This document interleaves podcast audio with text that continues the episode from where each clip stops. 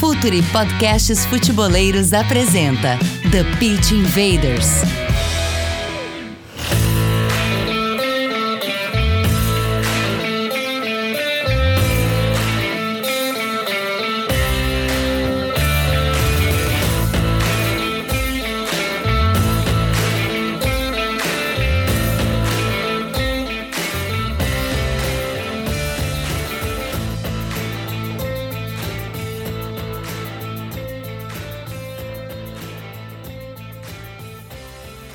Olá, futeboleiros! Olá, futeboleiras! Futuri Podcasts apresenta The Pit Invaders, episódio 240. A gente já tem uma história aqui, sempre falando de maneira profunda e séria sobre o jogo. A gente não abre mão disso. Você já sabe, meu nome é Eduardo Dias. Estamos lá em mais uma invasão futeboleira. Começando pelo line-up caseiro aqui. Gabriel Correia, nosso head de conteúdo, voando no YouTube pô, já convida todo mundo aqui para se inscrever no canal, dar o like, porque uh, aqui a gente está no Spotify como áudio, mas também no YouTube, né, Gabriel? É, também é o chamado videocast também, né? Então a gente está por aqui também no YouTube. De novo agradecer a todo mundo. Mais um degrau, né? Chegamos a 36 mil inscritos aqui no canal já, enfim, todos os outros seguidores. Bora lá, porque, Dinho, os jogadores estão chegando aqui também no TPI, né? A gente falava com muitos treinador, muito cara de dirigente, tá? mas agora a gente tem que falar também com os jogadores, os caras que também sofrem a pressão diária, até mais do que os outros, inclusive, quando estão lá dentro de campo, sempre é encontrei o erro, ah, coloca sempre em cima do jogador, tudo em cima dele em alguns momentos, mas vamos falar com mais um cara que tá dentro de campo, numa liga que tá crescendo cada vez mais e eu acho que é muito interessante pra gente falar sobre isso. Mais a gente tá aqui com quem tá com skin in the game, em estar tá arriscando a própria pele na arena. É um imenso prazer receber aqui no TPI João Paulo Mior, atleta do Seattle Sounders da MLS. Seja bem-vindo ao Futuro, João. Valeu, obrigado. Agradeço muito pelo convite aí, Eduardo e Gabriel. Uh, vamos falar um pouco aí do, do soccer, né? Vamos abrir lá um pouco como é que, que funciona, como é que eles estão pensando por lá. Demais, Invaders! Vamos invadir o campo com João Paulo Mior.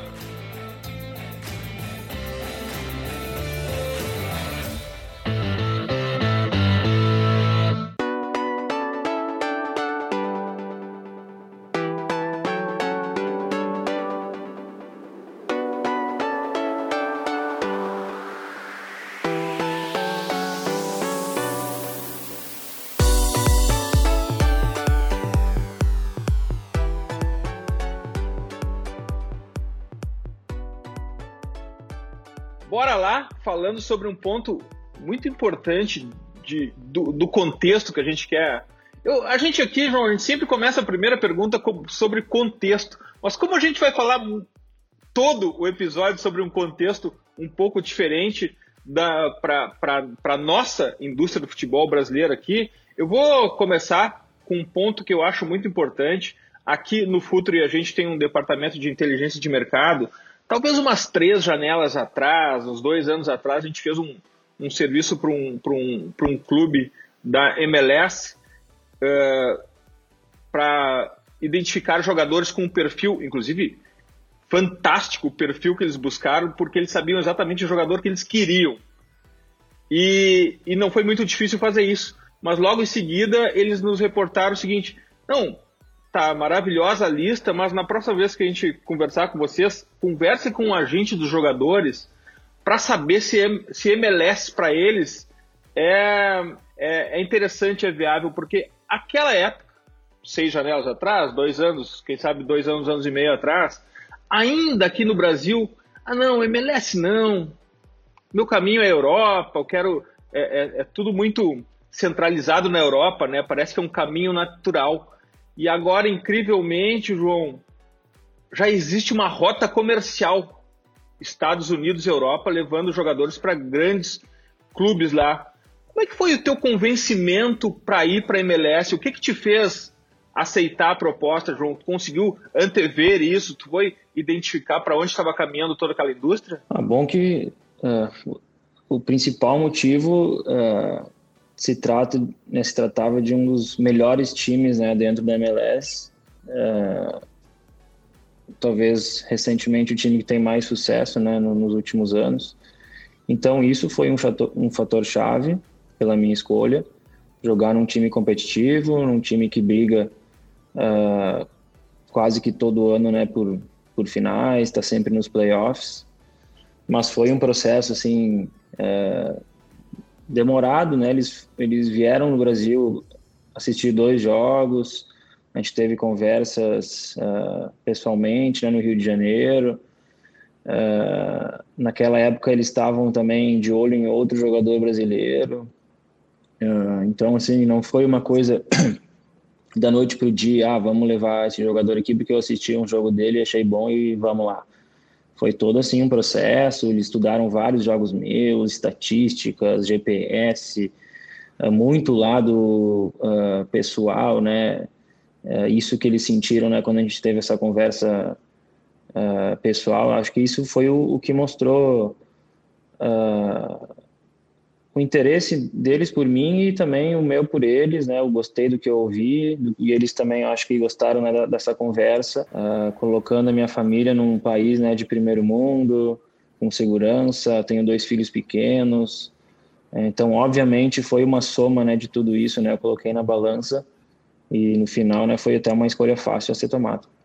João, é, primeiro agradecer mais uma vez, né, você ter aceito o convite e estar tá com a gente.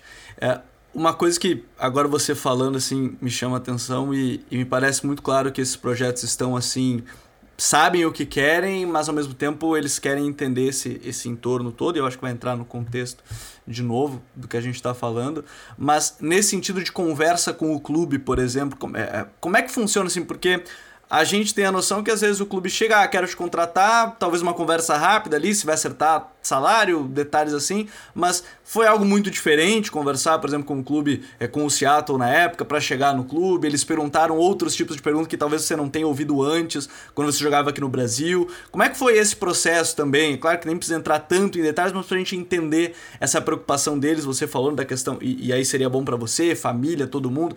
É, esse tipo de questionamento era por aí, mais ou menos? Como é que funcionava? Não, e, se se o... e, e, se falou sobre futebol nessa conversa? É, mas assim, umas coisas que, que mais me chamou a atenção foi, foi eles terem me perguntado se eu era casado e se eu tinha filhos.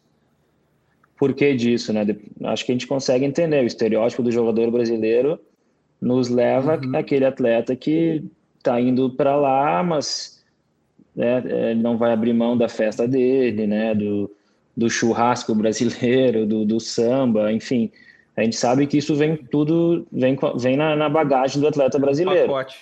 Tá no pacote. Então, assim, eles, eles querem certificar que o João Paulo não era baladeiro, que o João Paulo não ia para lá para querer conhecer, uh, fazer turismo nos Estados Unidos, tudo isso, né? Então, uh, eu acho que essa conversa uh, vai de encontro a isso. Assim, estou levando um jogador que é profissional, que ele está indo para lá para nos ajudar, para contribuir e não só para uh, ir lá a passeio e, e usufruir né, da, das, das vantagens né, do, do, do lado americano. Né? Então, foi muito uh, em relação a isso. Eu não consigo lembrar assim, exatamente outras perguntas, mas uh, assim, 80% das perguntas foram mais questões assim pessoais uh, do João Paulo uh, pessoa, né? Porque acaba que o lado profissional, o atleta, eles conseguem né, ver pelo acompanhar né, no dia a dia, nos jogos lá, enfim, quando eu estava no Botafogo. Então é muito mais esse lado pessoal. João, outro ponto que, que para o futebol brasileiro é um pouco diferente é a, não só a forma de contratação, mas a quem legalmente o, o João está vinculado lá. Tu és um atleta, uh, eu estou falando na questão jurídica da, da, da, compra dos direitos econômicos, direitos federativos. És um atleta que foi adquirido pelo Seattle ou, pa, ou pela MLS? Como é que funciona isso? Sou um atleta da liga, né? É isso eu, quando eu conto, muita gente fica surpresa, né? Porque, claro, né? Quando eu falo para alguém, eu falo o nome do, do, time que eu jogo, o clube, né? Mas hoje pra eu sou encurtar, um atleta... Para encurtar a história, é, né? É, para não tomar tanto tempo assim, mas uh, eu sou um atleta da liga, eu tenho contrato lá, eu assino, eu assino o contrato uh, juntamente com a liga, né, com a Major League Soccer, né, e aí eles eles estão me cedendo para a franquia do Seattle Sounders, E aí que, que começa tudo, né? Eles têm um controle absoluto, o pagamento é por eles, é tudo diretamente com a liga.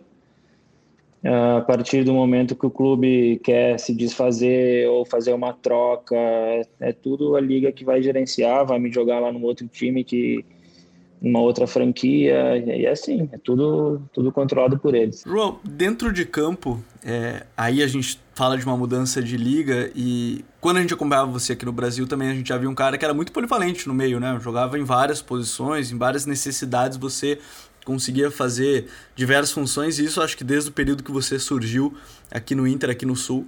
E aí, quando você chega na liga, até quando a gente conversava com o Dani Moraes, né, no, num dos últimos TPs, ele brincava, ah, ele chegou lá e ele era um cara que era líder de assistência, mas também líder de desarme, o que era uma surpresa pro pessoal da própria liga, né, um cara que participava das duas fases do jogo num certo momento.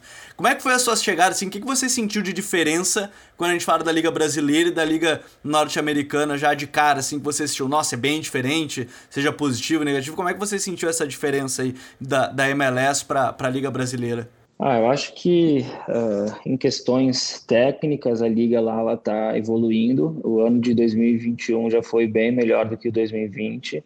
Obviamente ainda não está no mesmo nível de uma Série A, né? Se a gente pegar os grandes clubes brasileiros com os grandes de lá, essa tem uma disparidade técnica ainda. Mas eles fazem um futebol muito competitivo, muito físico.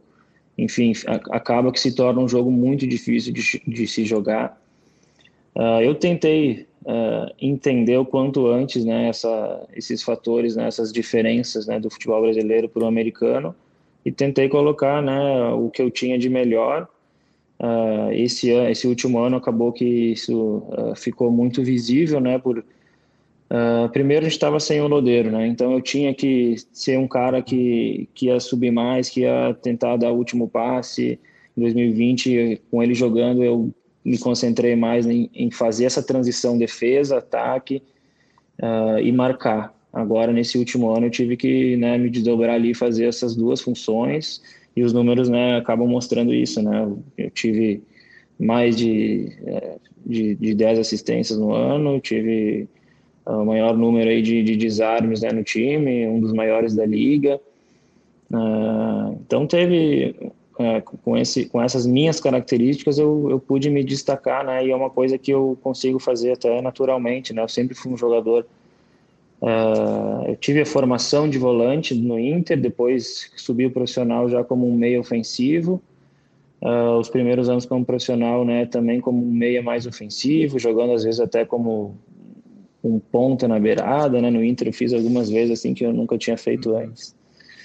Uh, e aí depois, quando eu comecei a, a dar uma rodada aí no Brasil, no Santa Cruz, que eu me concentrei mesmo de, eh, de novo, né, como um segundo volante, foi que uh, eu comecei a evoluir e as coisas começaram a melhorar na minha carreira. João, a gente falou aqui é, no momento da contratação uma análise, inclusive, de um estereótipo até um pouco preconceituoso do, do, do mercado externo em relação ao jogador brasileiro, mas enfim, é o que acontece de verdade.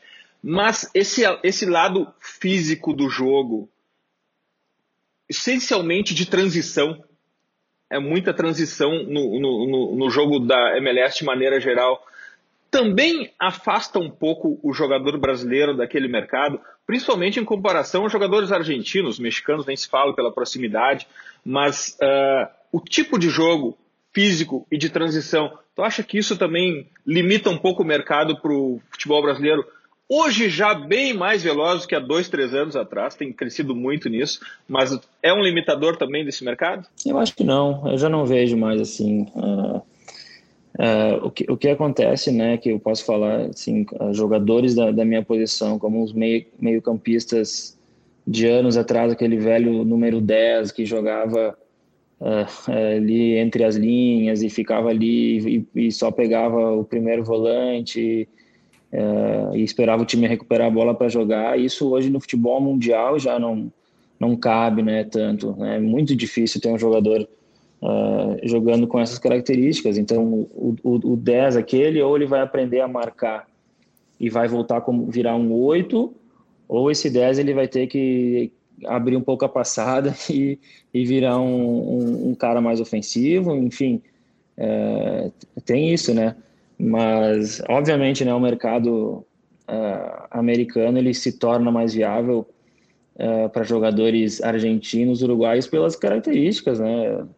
Uh, de serem jogadores mais aguerridos, de disso de, de, de jogar mais fisicamente, tá mais no, no, sangue deles do que no nosso. Isso é, é evidente, né? Eu, por ser aqui do Sul, já consigo incorporar um pouco mais isso.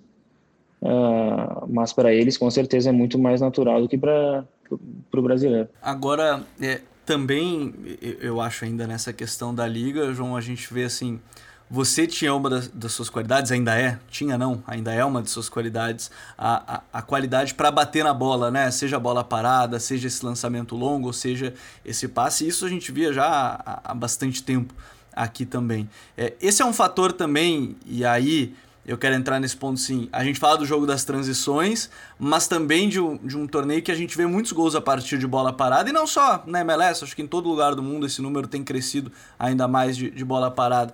Você acredita que isso também foi um, é, é, um diferencial para o seu jogo e que é um diferencial também para a liga ter jogadores também com essa ótima capacidade de bola parada para uma equipe também acaba sendo muito diferencial? É, a bola parada decide, né? Não é, não é aquele clichê né, que todo mundo fala, é verdade. Hoje em dia, uh, um adversário estuda o outro.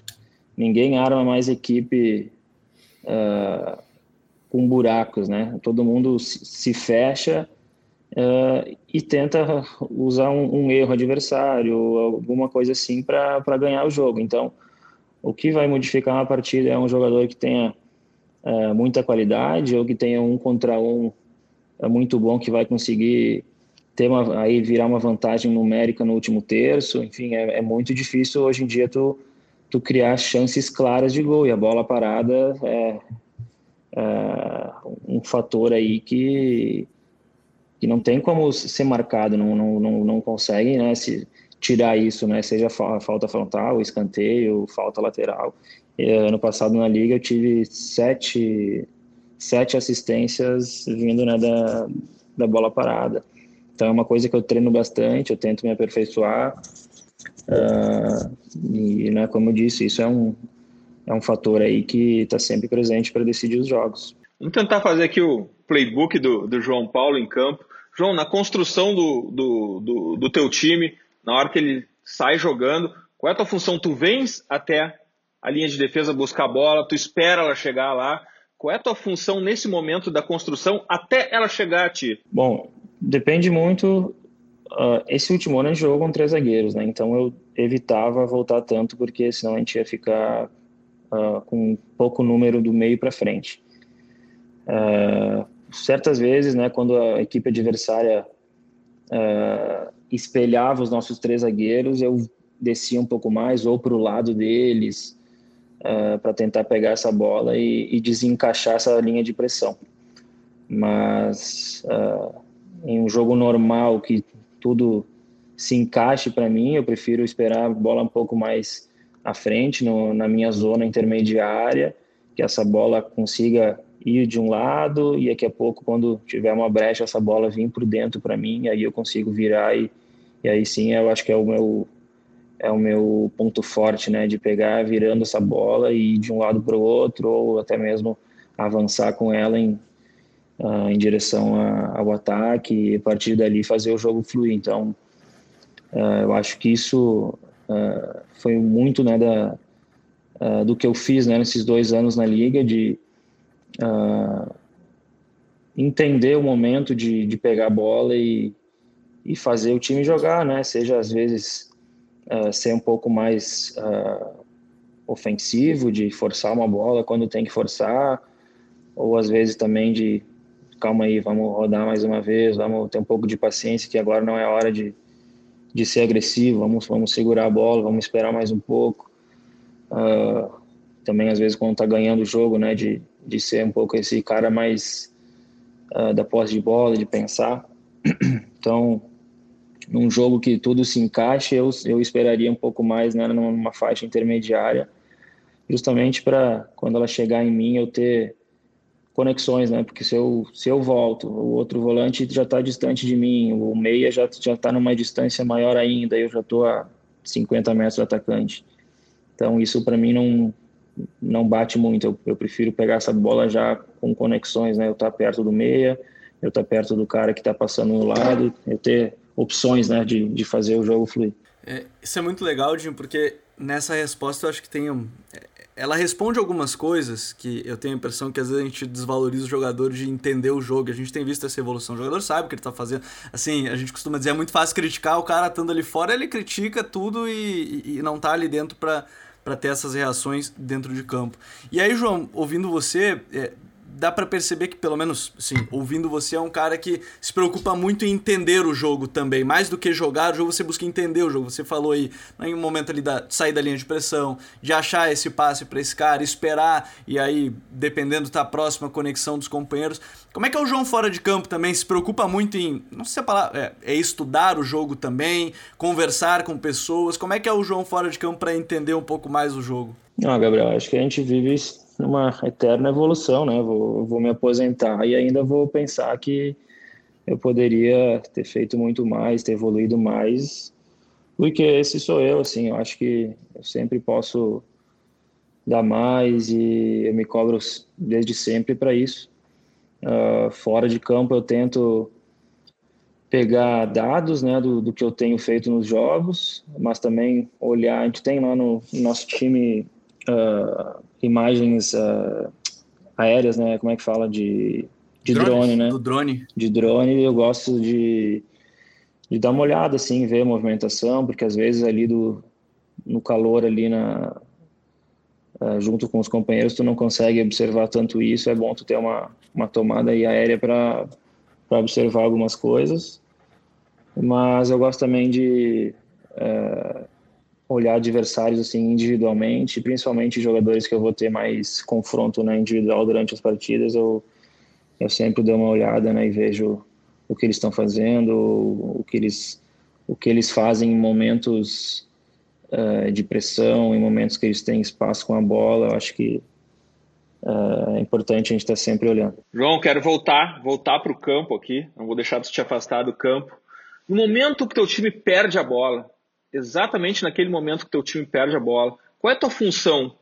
Porque a gente tem sempre a ideia do, do, do meia construtor, do cara que faz o jogo andar, o cara que se conecta com o ataque, mas naquele momento que o time o teu time perde a bola, o adversário está com a bola, como que passa a ser a tua função dentro de campo ali? Bom, uh, primeiro, se a gente está numa zona que a gente consiga ter números a gente pressiona, né? O João Paulo vai ser um dos caras que vai andar para frente, vai tentar uh, encurtar a linha, vai tentar fechar uma linha de passe, vai pressionar a bola.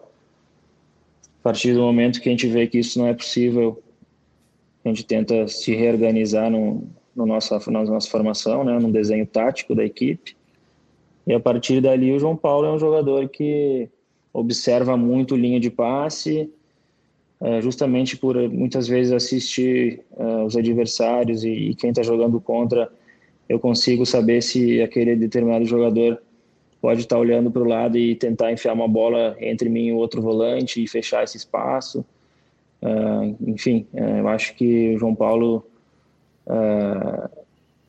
talvez não tenha fisicamente o que gostaria de ter, mas tenta com a cabeça uh, diminuir esse esse gap aí da físico, né? Que né, não sou um jogador rápido, não sou um jogador alto, forte, uh, mas eu tento né, pensar e, e ganhar esse um, dois, três segundos aí que eu, que eu consigo a cabeça de, de fazer as coisas funcionarem, né? De fechar o espaço. Às vezes, quando o jogador está uh, passando por alguém uh, com a cabeça baixa, o João Paulo vai ser o, o segundo cara que vai estar tá pressionando ele e muitas vezes vai.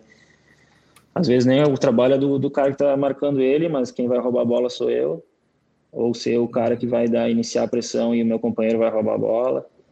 Uh, vai ser o cara que quando a zaga for tirar longe uh, vai estar tá voltando para pegar essa segunda bola, brigar pela segunda bola, tentar retomar a bola para a gente fazer a posse de bola novamente.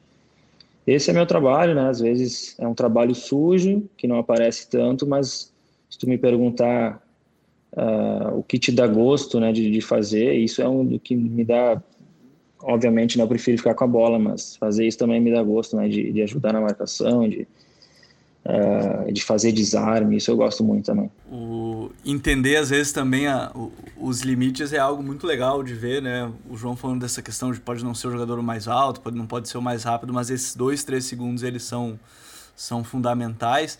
É, e nesse ponto também a gente tem que falar da cabeça, né, João? Porque assim, trabalhar a cabeça também é tão importante quanto você falou assim, de ter esses dois, três segundos. É, não sei se é algum trabalho do clube, se você procura focar nessas questões fora dele, o descanso mesmo, né, de dormir mais, dormir certo, para ter descansado a cabeça, para conseguir no jogo ter esse raciocínio mais rápido em algum momento. Como é que você trabalha também para ter esses dois, três segundos além da análise do adversário? Você tenta cuidar o máximo possível, seja da alimentação, sono, ou, ou até fazer algum outro trabalho. Alguns clubes, o Dinho costuma falar aqui, é de fato, alguns clubes costumam ter até aula de yoga, né? O Lyon, acho que tinha, que o Dinho visitou, que tinha essa aula de yoga para garotos, para base. Mas enfim, como é que você trabalha a sua cabeça também para ter ela descansada e, e 100% ou até mais que 100% durante uma partida? Bom, agora tu falou de yoga, a gente faz yoga lá, a gente tem um, um massoterapeuta que ele faz, assim, umas uma ou duas vezes na semana, até ele faz aulas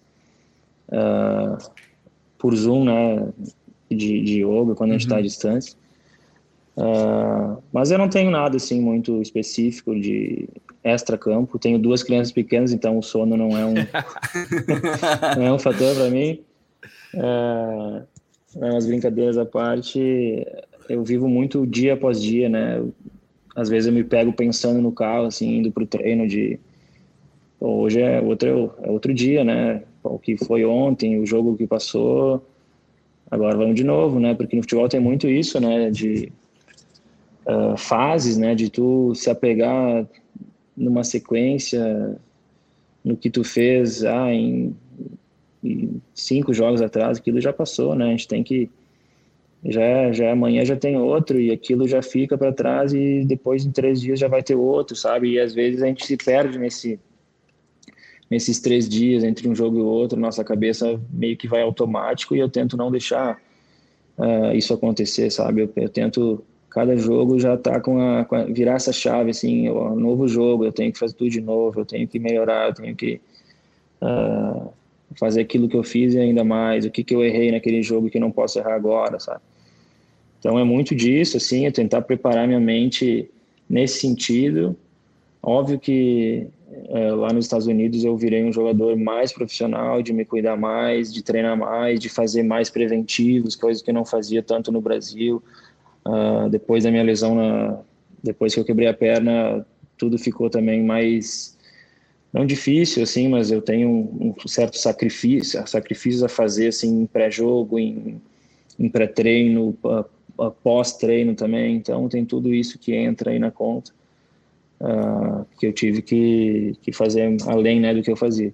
90 segundos de water break e a gente já volta. Fala futeboleiros, tudo bem? Eu espero que vocês estejam gostando do episódio de hoje. Mas antes de seguirmos com esse bate-papo, eu quero fazer um convite para vocês. Se você quiser receber conteúdo exclusivo no site, ter acesso às matérias fechadas, vai lá na aba Club e faça parte do Futuri Club por apenas 12 reais mensais ou até mesmo em planos semestrais com desconto ou até mesmo anuais. Você ainda vai ter direito a desconto nos cursos do Futuri. Então, fique ligado. Além disso, eu quero lembrar para vocês que esse episódio também tem o apoio do Futuri Pro, o departamento de análise e mercado do Futuri seu time gasta menos dinheiro e ganha mais jogos. Para mais informações, mande um e-mail para comercial@futre.com.br. Voltamos com João Paulo Mior, atleta do Seattle Sounders, nos contando um pouco aqui da experiência americana que ele está tendo. E outro ponto que me parece ser muito diferente, João, com o contexto brasileiro, é a participação da MLS Player Association, que é um órgão que faz, age em, em, relação aos direitos dos jogadores. Tem um documento de, absolutamente incrível que é o CBA, é o Acordo Coletivo dos Jogadores e dos Donos de Franquias, que quem tiver o, o, a possibilidade, recomendo que baixem, procure no site da MLS Player Association. E algo que me chama muita atenção, que ali é considerado, inclusive, a quantidade de voos charter que um clube pode ter por temporada. Porque isso também influencia dentro de campo. Afinal, um clube que pode ter, dentro de um campeonato nacional, em dimensões continentais, como é os Estados Unidos, como é o Brasil, por exemplo, o clube que pode fazer com que seus jogadores andem de voo charter e não de linhas comerciais, ele tem uma vantagem incrível no recovery, na recuperação desse atleta e, obviamente, na performance. Como é que essa. Eu quero entrar nisso depois, eh, João, na questão das distâncias percorridas, dos voos comerciais, porque é uma questão muito parecida com o Brasil nesse aspecto. Mas eu queria falar antes da MLS, MLS Player Association. Como é que é essa abordagem com vocês, esse relacionamento? Existem conversas ou é uma coisa que fica distante e que vocês não têm nenhum contato, João? É, eles seriam como se fosse um sindicato dos atletas, né? Só que, que funciona muito mais. Uh, que funciona lá, já tava bom. É, que funciona. É. Uh, desde que eu cheguei lá, já foram duas negociações né, do CBA, uh, ah, que a liga quis mudar, né, pela pandemia, obviamente. Uh, e agora eles firmaram até 2020, eu acho que é o ano da Copa, acho que é até 2026 ou 27, uma coisa assim. Uh, mas é isso, assim, ali tem tudo, né? Eles colocam uh, os valores, em caso de alguma coisa acontecer no planeta, vai acontecer isso. É, tem tudo. Eu, eu não, obviamente, não, eu não lido diretamente com eles. Cada time tem um ou dois caras assim que, que falam com ele assim, semanalmente e, e, sabem de tudo que está acontecendo. Se tiver alguma coisa a resolver, aí eles unem o time e, e fazem votação, conversam e, e, fazem o que for preciso. Uh, mas é isso, assim, uh, uh, eles, eles tiveram uma, agora acho que foi uma videoconferência, não, eles foram pessoalmente início do, do ano passado também falar com, com cada time, de como vai ser o ano, se alguém tem dúvidas em relação à questão salarial e tal. É que esses dois anos teve esses empecilhos de corona, então Uh, a gente teve uma parada em 2020 grande, aí não sabia se, se a liga ia ser suspendida, enfim, teve um, uns pepinos aí que, que, que o sindicato aí, eles, eles seguraram a onda, né, e, e aí eles que, que tomam a frente dos atletas.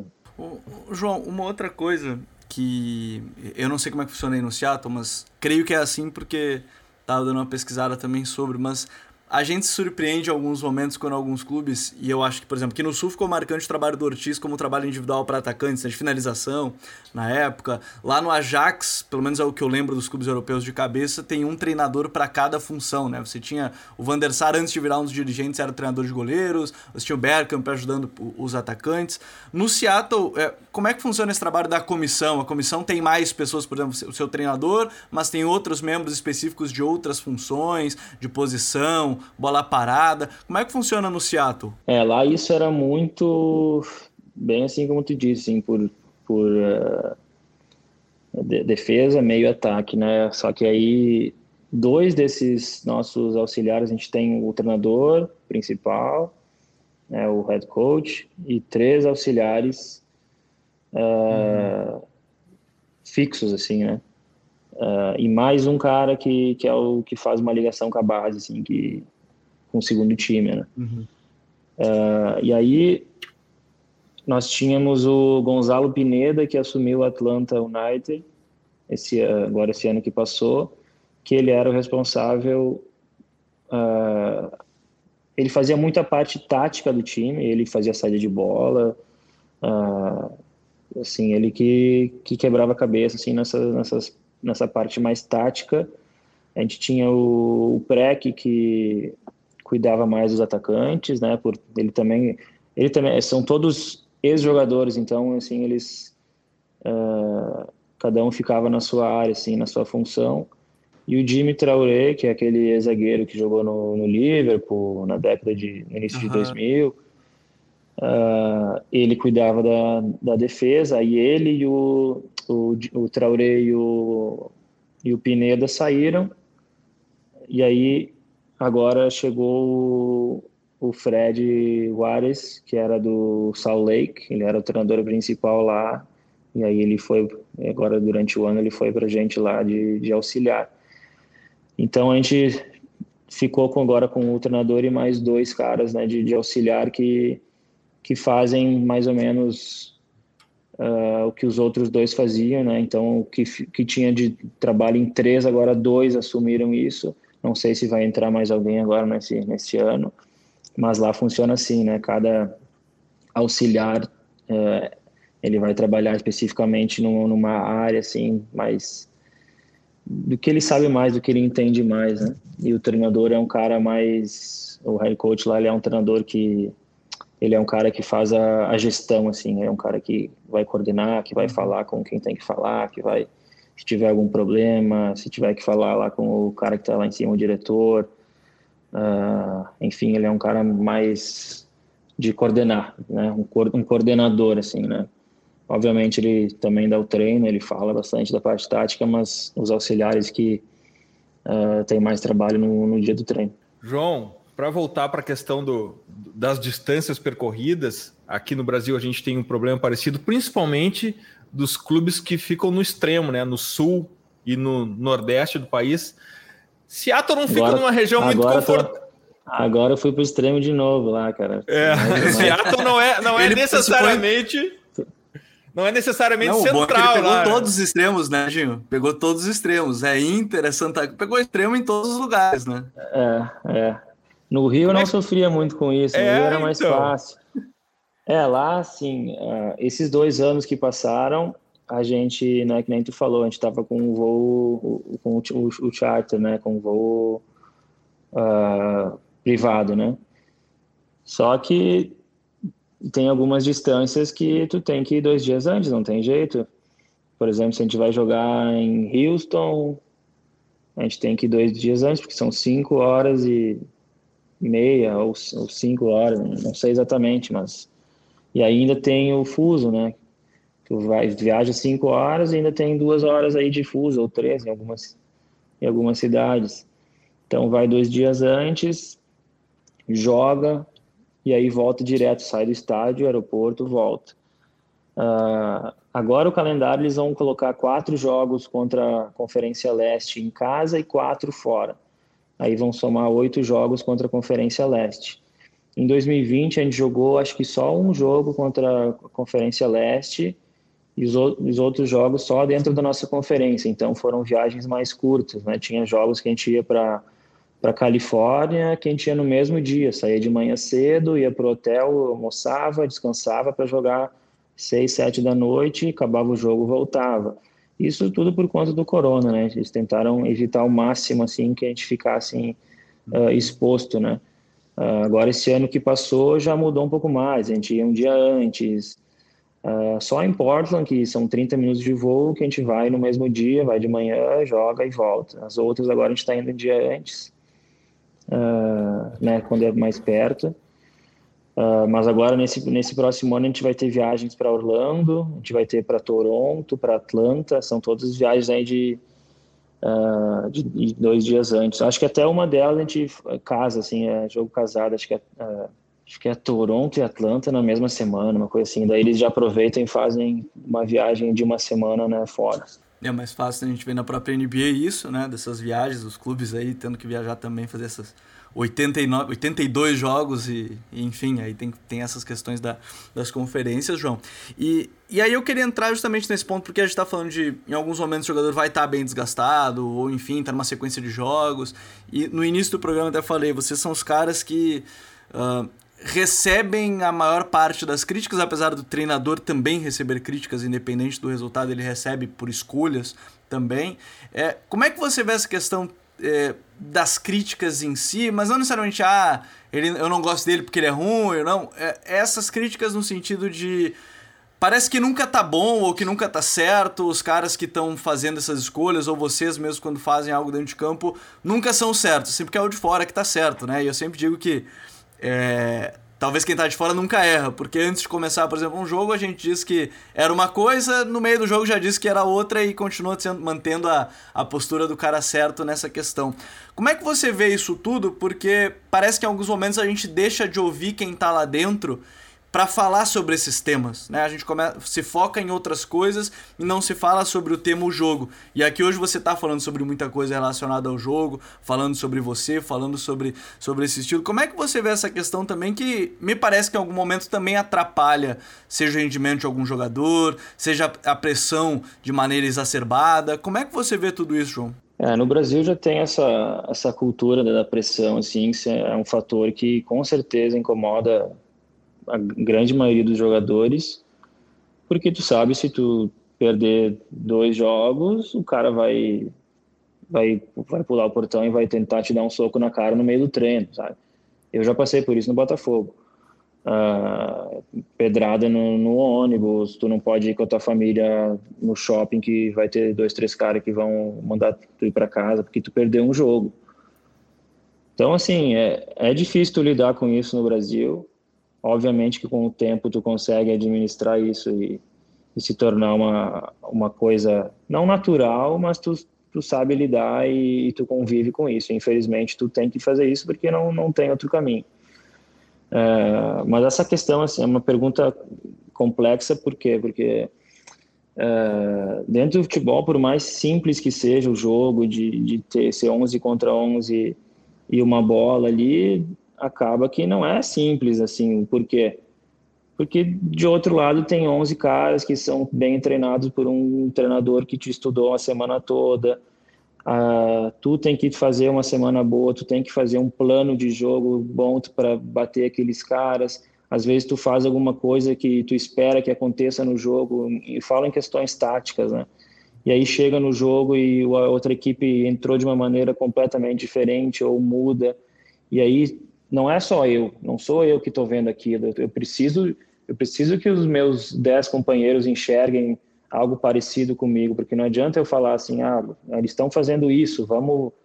Às vezes ali é tudo tão rápido que não, não, não dá tempo, tem que esperar um intervalo, tu tem que esperar uma parada para tentar ajustar alguma coisa. Uhum. Enfim, tem coisas ali que, que tu não consegue mudar e, e, é difícil, sabe? E, aí, para quem está de fora assistindo, só vai enxergar aquele lance que tu errou, aquele gol que tu perdeu, uh, a falha do goleiro, enfim. É coisas que a gente já sabe, né? Mas tem N variáveis aí que entram num jogo de futebol que não é todo mundo que enxerga. E nisso de não é todo mundo que enxerga, eu acho que. Eu não sei se virou um 8 ou 80, eu acho que você vai poder responder melhor do que eu, obviamente, isso, João.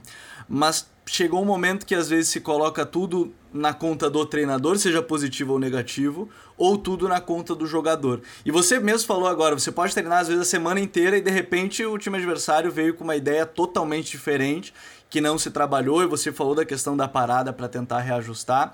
Como é que. Eu não quero colocar nem em porcentagem, porque eu acho que isso é tão difícil quanto, mas é, como é que funciona também a questão de você decidir o que vai fazer dentro de campo, o trabalho com o treinador? Porque é muito fácil dizer que o treinador pensou tudo aquilo, como é muito fácil dizer que o jogador decidiu tudo sozinho.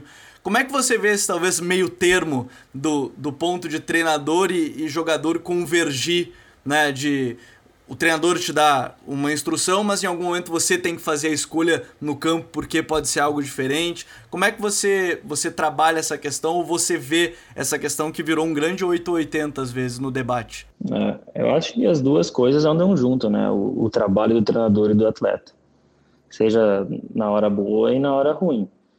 Uh, aí o treinador treinou a semana toda achando que ia ser alguma coisa e não foi. Mas aí ele tem que também estar preparado para ter um plano B, o C, o D, né, de, de, de esperar alguma coisa diferente, de treinar alguma uh, alguma alguma variação, né, de, de formação, de substituição, enfim. Isso ele pode fazer durante a semana e estar tá preparado para a partida, né? Agora também para o lado do jogador, se ele não estiver executando, ele pode, ele pode uh, fazer o melhor plano de jogo do mundo, que se não tiver execução dentro, não adianta, né? Então, enfim, as duas coisas andam juntas, ele precisa estar tá estudando, ele precisa se preparar ao máximo, como atleta também, ele precisa chegar no jogo e executar um jogo coletivo e individual, né? Porque são duas coisas diferentes, né? De tu tu não joga só quando a bola está contigo, né? Tu tá jogando os 90 minutos sem a bola, na hora de defender, na hora de atacar, na hora de fazer uma marcação individual, uma hora de defender um escanteio, enfim. Tudo passa por isso. Então, o, o treinador tem que estar preparado para tudo isso, mas se não tiver execução lá dentro, nem, nem o Guardiola, né? João, tu faz parte e estás exposto à maior indústria esportiva do mundo, a indústria americana de esportes profissionais. De alguma maneira, NFL e NBA te ensinaram alguma coisa dentro da tua performance esportiva ali? Tu aprendeu alguma coisa sendo exposto à cultura americana de esportes? Alguma coisa uh, que impacta no teu jogo? Ou tu é só entretenimento mesmo para ti? É, por enquanto, é só o gosto mesmo, assim, de, de acompanhar. Eu já acompanhava antes, né, de, de ir para lá, principalmente o futebol americano, né? Eu gosto de, de parar e assistir. Uh, é, NBA eu acho um pouco chato assim porque tem muitos jogos e parece que não vale tanto até chegar aos playoffs, sabe? Parece que tipo é jogo que ah, tu pode perder 10 que os caras E os últimos dois depois. minutos da partida, né? É, isso. É, aí para mim já não, não me pega tanto. Uh, mas assim, lá esses dois são monstros, assim, né? Tipo, tu vai no, eu comento assim com as pessoas aqui, tu vem no Brasil, tem bola, tu sai aqui na rua, tu vai ver alguém batendo uma bola, e lá é o basquete, principalmente o basquete, assim, tu vai em qualquer parque, tem gente fazendo bandeja lá sozinha, e, é, e a garotada já né, vai indo pro parque quicando a bola de basquete, aí tu, às vezes tu, ah, que, que, que é isso, né, tipo, aqui tu nasceu, tu já, tu já tá chutando uma bola, né, cara, é, é, é diferente, né? Esse, esses gostos, né? Essa, essa diferença, né? De, de gosto.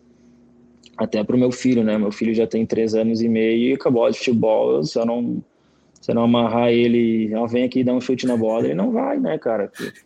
Pô, ele vai no parque, os amiguinhos dele só é outras coisas, outra parada, né? Na, na escola também. Então, infelizmente lá o futebol uh, hoje dá para dizer que aí é o, é o quarto esporte, né? Mas obviamente está crescendo tanto, uh, mas ainda fica atrás né, dessas outras ligas. De qualquer forma, a gente vai estar sempre aqui por perto, acompanhando, já que em breve, a partir de dezembro, entra no ciclo de Copa do Mundo. Tenho certeza que os americanos, melhor do que, do, do, melhor do que todos, sabem lidar com isso e vão fazer o soccer, o nosso futebol, crescer muito ainda. Mas agora é hora das nossas dicas futeboleiras.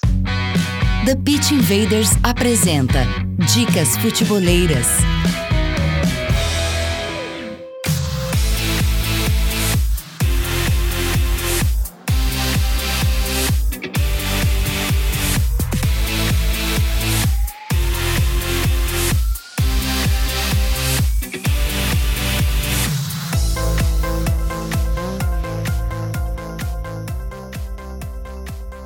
Minha dica futeboleira é diretamente relacionado ao episódio de hoje. Para quem está no YouTube já está vendo aqui.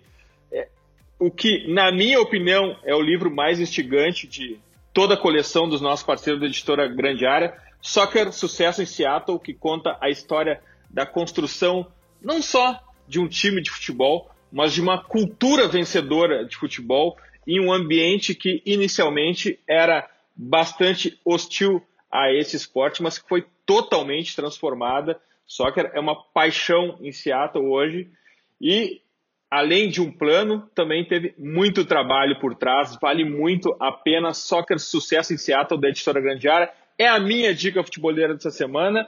Lembrando que todas as dicas estão no post de divulgação do episódio no futuri.com.br. Gabriel, tua dica futeboleira? Eu, eu, eu confesso que eu lembrei, eu nunca tinha falado ela aqui no TPI, eu acho que eu comentei ela uma vez que outra no meu rondo, Jim, mas a minha dica, ela é o documentário... Não vai repetir dica, né? Não vai repetir dica aqui, né? Não, não vou, não vou. Porque lá a gente falou muito por cima e a gente quer fazer um episódio especial sobre ela mais pra frente, que é o documentário sobre o título do Atlético. Né? Porque recentemente, essa semana agora, o, o, o Simeone completou aí seus 10 anos à frente do Atlético de Madrid.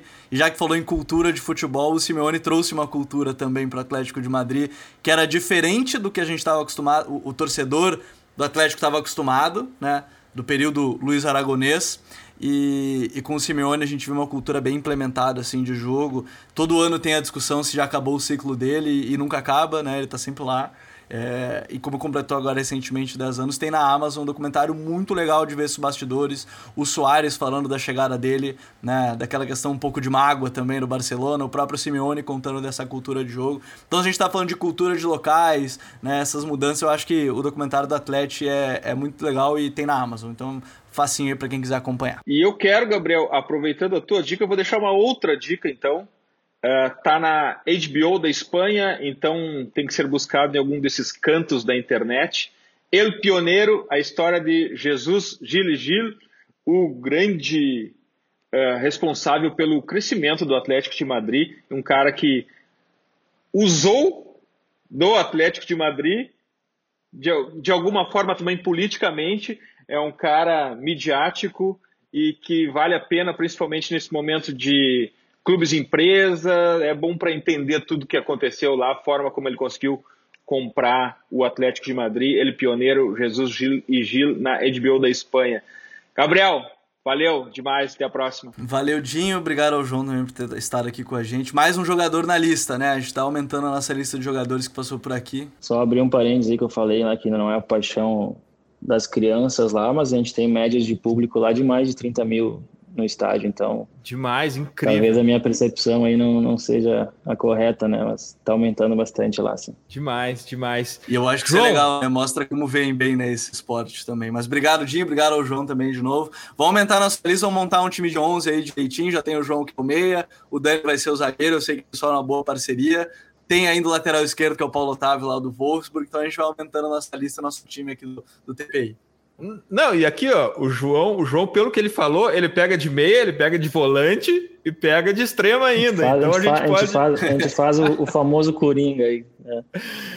E aí, João, tua dica futeboleira aí, o que, que tu deixa de sugestão para os nossos invaders aqui? Cara, eu li um livro ano passado e chama. Ele não é diretamente só no futebol, esporte, mas ele chama Mindset, a psicologia do sucesso. É um livro que fala de desse mindset fixo, né, das pessoas que que vão com as outras, que deixam a mente uh, inoperante, assim, que não que ficam estagnadas e um, e um mindset de crescimento que não importa o, a dor, a, os problemas, o que vai acontecer com elas, elas tentam sair do, do lugar delas e, e procurar evoluir. Então, acho que é, é legal, assim, eu, eu consegui absorver algumas coisas boas né, desse livro. João, assim, só para não perder a oportunidade, tu consegue ver no atleta americano, não só de futebol, de atletismo, de natação, do que for, tu consegue ver uma mentalidade vencedora e uma autoestima desenvolvida, assim, tu consegue identificar no atleta americano de qualquer esporte um, uma fagulha a mais, assim, uma preparação para a competição? Ah, eu acho que sim. Uh, não sei exatamente o que, que, é, assim, talvez culturalmente. Uh, obviamente, aqui no, no nosso país, uh, ah, 90% dos atletas vêm de uma, ou até mais, né, vêm de uma família muito humilde, muito pobre, que não conseguem nem, nem fazer um, o primeiro grau. Então, assim, lá eles conseguem ter uma preparação psicológica melhor, né, do que a gente tem aqui. De, uh, de eu acho que quando isso vem junto, né, de, de tu ter um uh, um apoio, né, tu ter, acho que te traça melhor, né, para o futuro, seja para quando dá certo e também para quando né, a carreira não, não segue adiante, né. E eu, eu tive um, um colega lá em 2020 que ele tinha mesma idade que a minha, né, eu estava com 30 na em 2020, 29. E, e aí ele parou. Ele até tinha certo sucesso dentro da liga, assim, tinha bons números, jogava com frequência. E ele anunciou a aposentadoria porque ele ia voltar para a faculdade, ele ia fazer acho que administração, uma coisa assim, ele se via mais capaz de fazer aquilo e tomou outro rumo, sabe? Então eu acho que isso responde um pouco a tua pergunta de Uh, eles são mais decididos, eles têm uma confiança e eles não se apegam só nesses 15 anos né, do, da nossa carreira né, de, de profissional. Eles vão além disso, né? Tem que, tem que ser o que vem antes e também o que vem depois. Né? João, muito obrigado por compartilhares essa, essa tua aventura americana, essa, essa, essa questão tão é, diferente do nosso contexto e ao mesmo tempo enriquecedora. Eu tenho certeza que tem sido uma experiência para ti também absolutamente incrível. Obrigado por estar aqui. A gente vai te acompanhar de perto lá no Seattle, onde, onde fores adiante. Valeu, obrigado, João. Obrigado, Eduardo. Obrigado, Gabriel. Valeu aí pelo convite. Um grande abraço para vocês. Futeboleiras, futeboleiros, nós somos o Futuri e temos um convite para vocês. Pense o jogo. Abraço e até a próxima invasão. The Pit Invaders.